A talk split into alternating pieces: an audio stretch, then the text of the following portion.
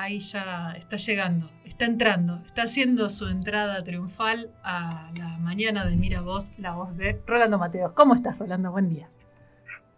Buenas, Ceci, ¿cómo estás? ¿Todo bien? Bien, bien. Fue todo un relato de la llamada telefónica esto, porque me iba sucediendo. Ay, pues, tendría que haber cantado el gol directamente cuando llegaba el teléfono. está bien, está bien. Así que están con mucho frío por ahí. Está fresco. Mira, 6 grados me marca. Ahora, la verdad que no lo comprobamos porque no hemos abierto la puerta. Sí. No, no, no, no dan ni ganas, ¿no? Ni ganas. 6 grados eh, es lo que dice acá el servicio meteorológico y no va a subir mucho más. Eh, así mm. que estamos con eh, todo, hacemos todo oídos para escuchar tus recomendaciones. Ya tenemos frazadita en mano eh, algo calentito y la tele lista para apoltronarnos toda la tarde para ver algo. Sí, sí, está bien, está bien, porque con este clima lo único que puede recomendar uno es quedarse adentro y lo más abrigadito posible. Totalmente. Así que bueno, hoy vamos a seguir por este camino que empezamos ya hace dos sábados atrás, que es el de recomendar cosas en plataformas legales. No sé cómo llegamos acá. ¿En qué momento nos pusimos tan legales? Fue por recomendación del abogado. ¿Qué nos pasó? ¿Qué nos pasó? Bueno. Sí, no, si nos lo hubiera recomendado el abogado no le hubiéramos dado bolilla. Tal cual.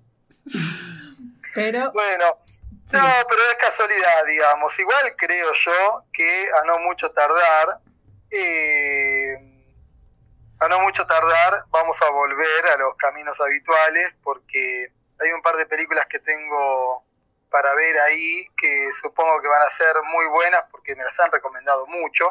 Bien. Entonces, bueno, seguramente muy pronto, pero muy pronto estaremos recomendando, recomendando de nuevo películas y series que se pueden ver en las páginas, como decimos siempre, en Cuevana 3, que hoy en día es la página trucha que más películas y series sube, la, que más se renueva también. Es casi legal. Es página que ¿Cómo, cómo? que es casi legal ya a esta altura.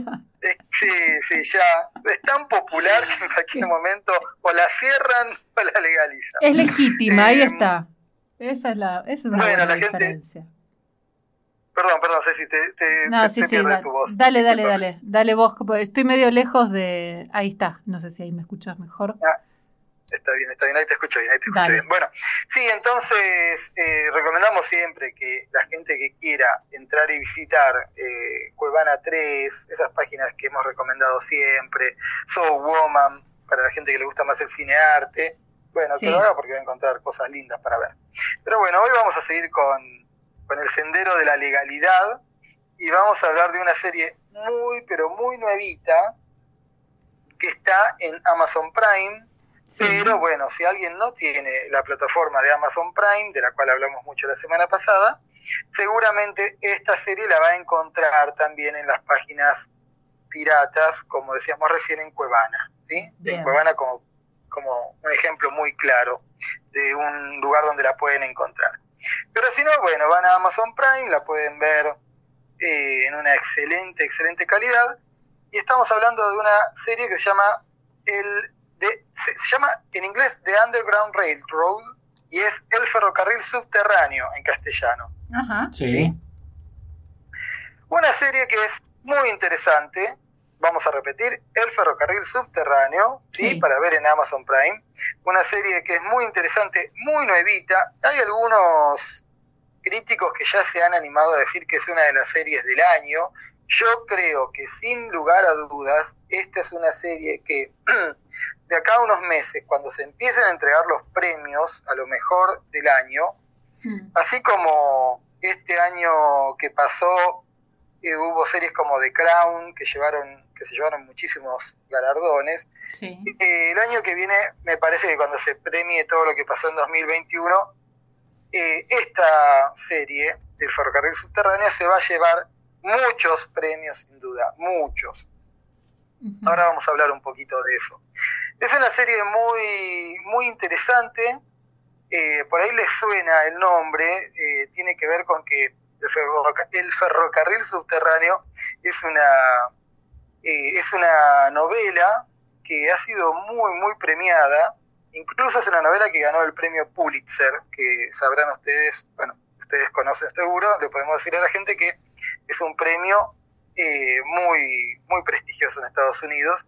Eh, en este caso, el libro es un libro escrito por Colson Whitehead, mm. eh, que bueno, eligió de alguna manera contar una historia que tiene que ver con la esclavitud en Estados Unidos en el siglo XIX, em, pero no solamente eh, cómo se vivía durante la esclavitud, que es algo que hemos visto muchas veces, sino además contar una fuga em, de, una, de una pareja ¿sí? que se escapa de una, de, de una plantación de algodón, donde eran esclavos, con la idea de emigrar hasta, hasta, de emigrar hasta el norte estados del norte o Canadá para alcanzar la libertad. Em, pero el tipo se puso a investigar y encontró que en esta época le llamaban el ferrocarril subterráneo a una especie de red que había de ayuda a aquellos negros que quisieran escapar.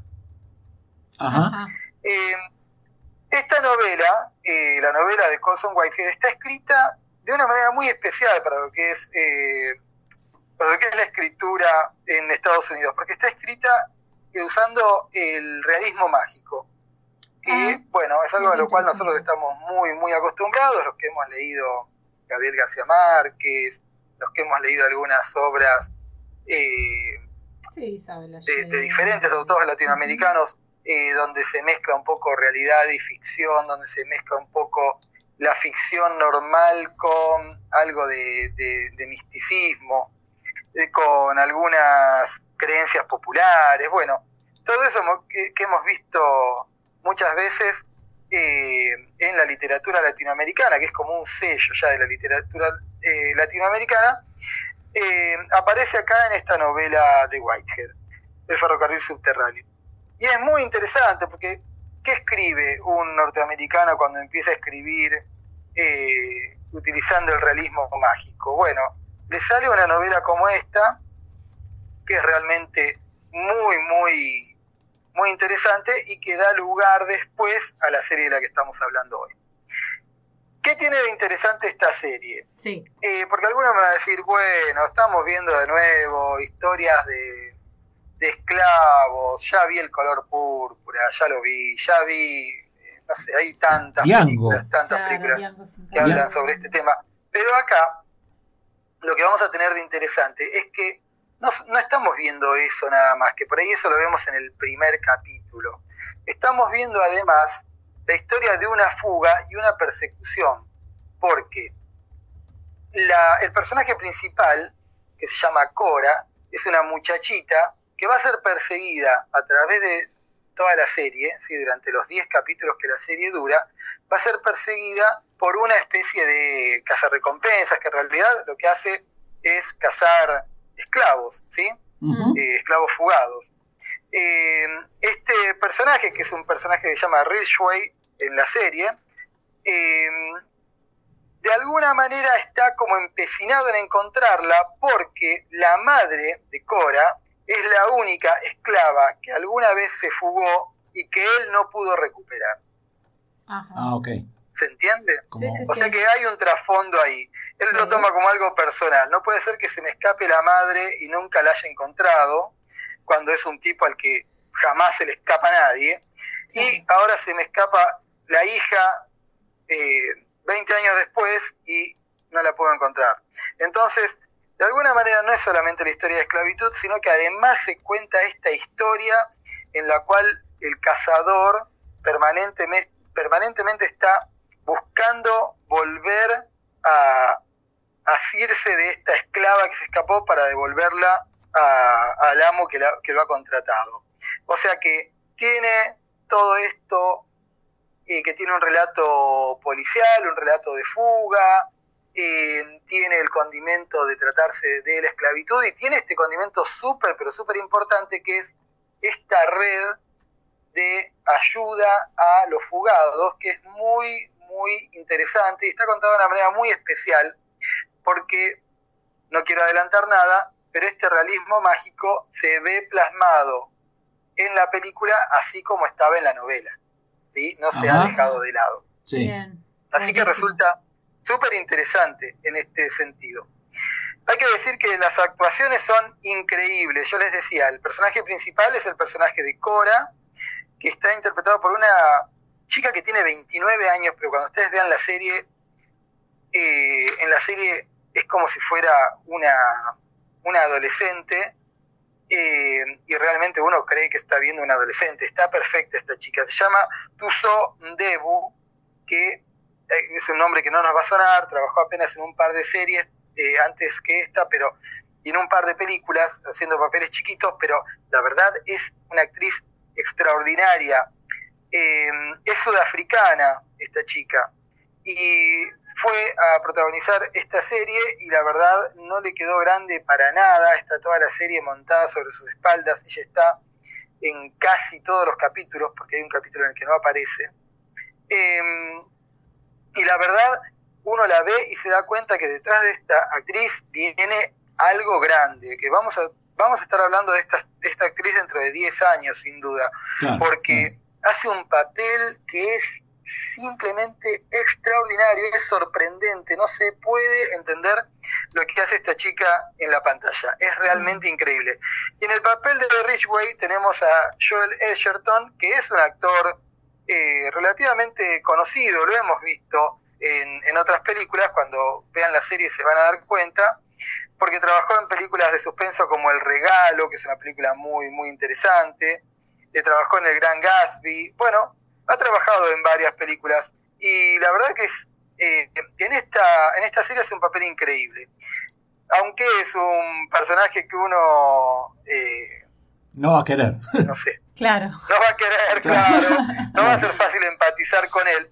Pero hay un capítulo promediando la serie que cuenta eh, cómo fue su adolescencia y es muy enriquecedor. Enriquece ah. mucho al personaje todos los personajes son muy ricos, está muy bien contado eso, pero vamos a tener varios personajes que, nos van a traer. Es una serie que está muy bien contada, bueno, ustedes saben, lo hemos hablado muchas veces, las series generalmente nos dan la, posibilidad de conocer muy bien a los personajes, cosa que por ahí en una película de 90 minutos es muy difícil hacer. Eh, las series desarrollan más los personajes y en esta serie eso se ve pero súper claro y logramos empatizar incluso a veces en alguna situación con el malo, que sería este cazador de esclavos. Eh, muy, muy recomendable las actuaciones. ¿De qué tenemos que hablar además si vamos a recomendar la serie? Tenemos que hablar de Barry Jenkins, que es un director em, que nació en el año 79, que se puso al hombro toda esta serie y dirigió todos los capítulos. ¿sí? Todos los capítulos. Lo cual es una tarea tantálica, porque piensen ustedes que hay capítulos que duran una hora siete, una hora ocho, una hora diez. Ah, o sea, estamos viendo algunos capítulos que son películas. Películas. Y este tipo se largó a dirigir estas diez películas para esta serie, eh, todas de una, y haciendo una cosa que es increíble, logrando que toda la serie tenga el mismo tono, esté contada de la misma manera, que pueda conjugar lo que es la realidad con el realismo mágico eh, que tiene el libro, que realmente eh, hace realmente hace una, un producto excelente con esta combinación. Hay que recordar que Barry Jenkins no es cualquier cosa. Barry Jenkins es un director que había ganado, ¿se acuerdan eh, la película Moonlight? Una película que en 2016 ganó el, el Oscar a Mejor Guión y a Mejor Guión Adaptado y creo que ganó algún, algún Oscar más. Ah, ganó el Oscar a Mejor Película, perdón. Sí, además del de Mejor Guión Adaptado. Eh, creo que fue, ¿se acuerdan de esa entrega de premios en la cual alguien dijo, y la ganadora es La La Land? Y subieron todos. Y cuando ah. el tipo agarró el sobre, el director de La La Land vio que estaba escrita otra película y dijo, no, no, el director es Moonlight, hizo subir al otro, al otro grupo de gente a festejar. Bueno, en esa entrega de los Oscars donde se produjo ese error terrible, el ganador del Oscar a Mejor Película fue, eh, fue este director porque se llevó el Oscar a Mejor Película por, por Moonlight. y mejor guion adaptado también. Además ganó otros premios independientes. O sea, es un director que ha sido multipremiado, que con esta primera película importante que hizo, que fue Moonlight, ganó el Oscar, ¿sí? Y acá eh, retoma, ¿sí? Otra vez la historia del, del, pueblo negro en Estados Unidos y eh, lo plasma en esta serie que es realmente excelente. Vamos a ver mucho, pero mucho de lo que hay que saber sobre el racismo en Estados Unidos porque no solamente vamos a estar contando esta historia de huida, sino que vamos a estar contando cómo funcionaba en esa época el racismo en los diferentes estados, incluso aquellos en los que supuestamente estaba todo bien y todo el mundo era amante de las diferencias, etcétera, etcétera, etcétera. Bueno, vamos a ver que el, el racismo en Estados Unidos en esa época tenía mucho, mucho que decir, tenía muchos, eh, muchos componentes, tenía muchas facetas y todas las vamos a ver en esta serie que se llama, como dijimos, El ferrocarril subterráneo y que es realmente excelente. Una cosa sí. hay que agregar. Eh, uno puede estar viendo esta serie y en cualquier momento poner pausa y lo que quede en la pantalla va a ser un cuadro. Porque la composición, sí, la composición desde los encuadres del director, la fotografía, la iluminación, es realmente increíble. La paleta de colores que usa el director para filmar esto es realmente increíble. O sea, es un cuadro tras otro, se apoya tanto en las luces y sombras en los interiores como en los paisajes hermosos de, de esos campos por los que hay que caminar y caminar para fugarse. Bueno, realmente es eh, bellísima, por eso digo que estoy seguro, pero seguro que cuando dentro de unos meses se entreguen premios a las mejores series de este año, van a entregar premios a fotografía, a dirección, a guion y sobre todo a actuaciones, ¿sí? sin, sin olvidarme de la dirección, ¿no? porque el director es el responsable de todo esto, a esta, a esta serie, que es sencillamente excelente. Sí, estaba viendo imágenes casi impresionistas, ¿no? Como una búsqueda ahí de, no sé, hay, hay, escenas que parecen cuadros eh, medio Van Gogh. Exactamente. sí, sí, sí, Hay, hay, hay, imágenes que, que realmente son para directamente imprimirlas y enmarcarlas, porque son pinturas. Sí. Eh, muy, muy, muy agradable, eh, muy agradable de ver eh, desde ese punto y también desde la historia que cuenta. Yo sé que muchos me van a decir, y hay que ver de nuevo otro dramón de esclavitud. No, esto es algo más que eso. Claro. Me animaría a decir que es mucho más que eso.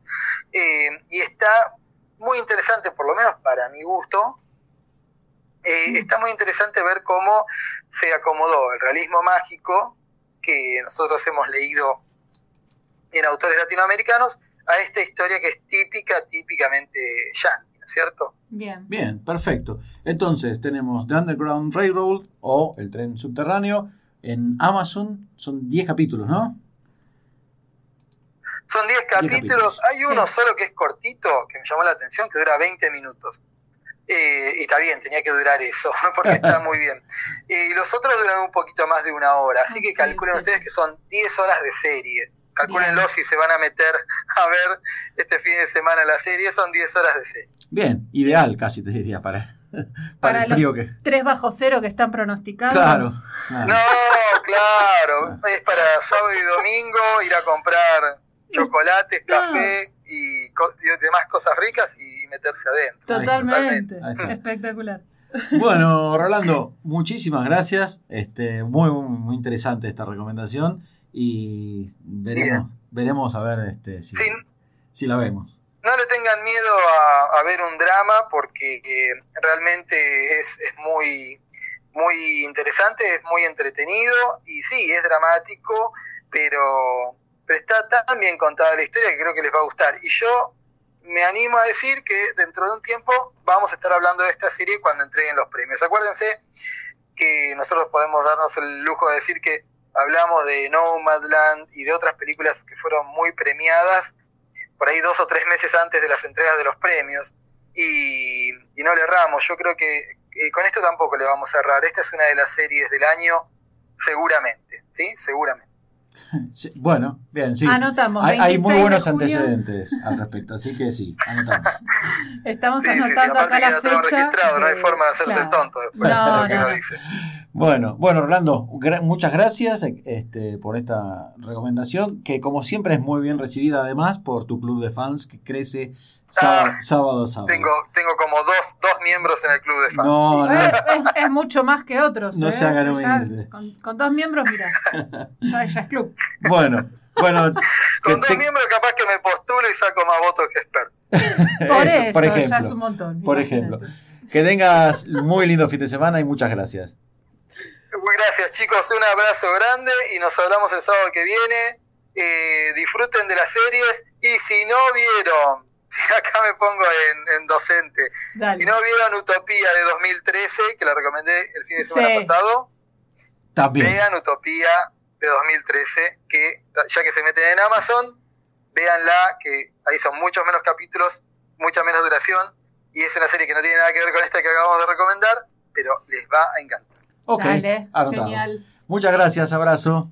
Un abrazo grande, chicos. Chao, chao, hasta luego.